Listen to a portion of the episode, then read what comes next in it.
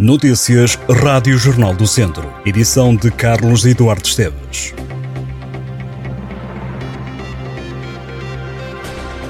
A seca meteorológica acabou em grande parte o distrito de Viseu em outubro. A conclusão é do Instituto Português do Mar e da Atmosfera, que já divulgou o boletim climatológico relativo ao mês passado.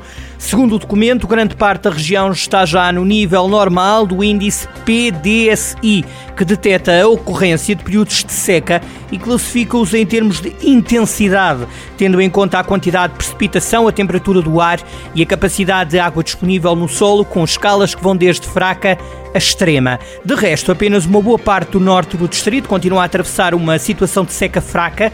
As chuvas do mês de outubro acabaram por minimizar a situação de seca que era vivida há vários meses na região. Este ano o distrito chegou a estar em seca severa e extrema, sobretudo durante o verão. Entretanto, a situação já tinha começado a melhorar em setembro, quando o distrito desceu para o nível de seca moderada, com algumas partes a chegar à seca fraca. Estão internadas no Hospital de Viseu 23 pessoas por causa da Covid-19, das quais duas em cuidados intensivos. Os números não se comparam com os registados há um ano, mas os serviços de saúde já notam um aumento de casos, apesar de os óbitos terem diminuído consideravelmente. Esta semana, por exemplo, não houve mortos associados à doença. Já a média de admissões ronda as 4 por dia. Em enfermaria permanece a mais de duas dezenas de doentes, sendo que na última quinta-feira chegaram a estar internadas 25 pessoas. O grupo que está acusado de assaltar, agredir e sequestrar uma mulher em Oveiro, em Santa Combadão, em fevereiro do último ano, terá arrecadado mais de 800 mil euros em mais de 20 roubos entre 2017 e 2021 na região centro. A empresária foi agredida com violência e deixada na bagageira de uma viatura onde permaneceu durante quatro horas. Ao todo, os dois assaltantes que a sequestraram roubaram mais de 31 mil euros em dinheiro.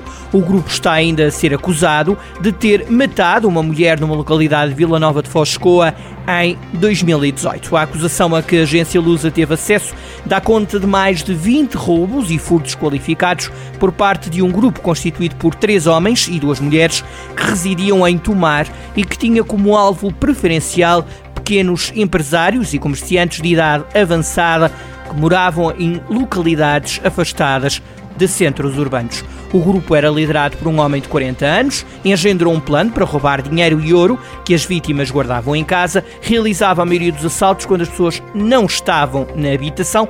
No entanto, em quatro ocasiões, as vítimas estavam mesmo nas residências. O cortejo da Latada, integrado na recepção ao Caloiro de Viseu, vai obrigar a cortes de trânsito em toda a cidade este sábado. De acordo com fonte da PSP, a circulação automóvel será interdita entre a uma da tarde e as seis da tarde. De acordo com as autoridades, o condicionamento no trânsito é justificado pela necessidade de garantir a segurança dos participantes e dos demais utentes da via.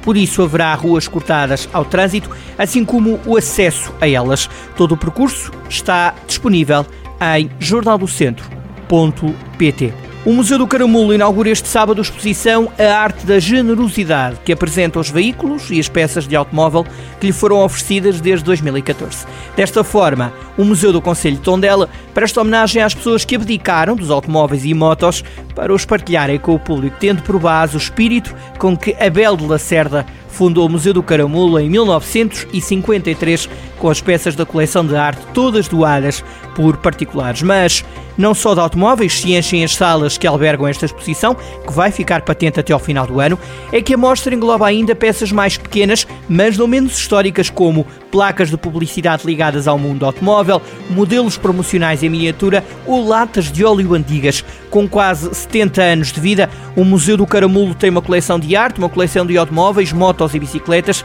e uma coleção de brinquedos antigos. A atividade estende-se ao Caramulo Experience Center, um polo museológico dedicado à paixão motorizada.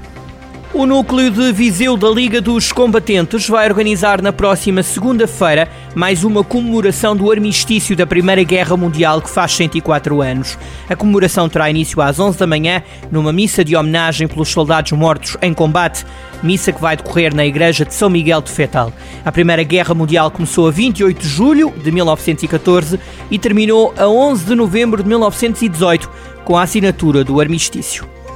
O Dia Mundial da Diabetes é assinalado também segunda-feira no Centro Hospitalar Tondela Viseu.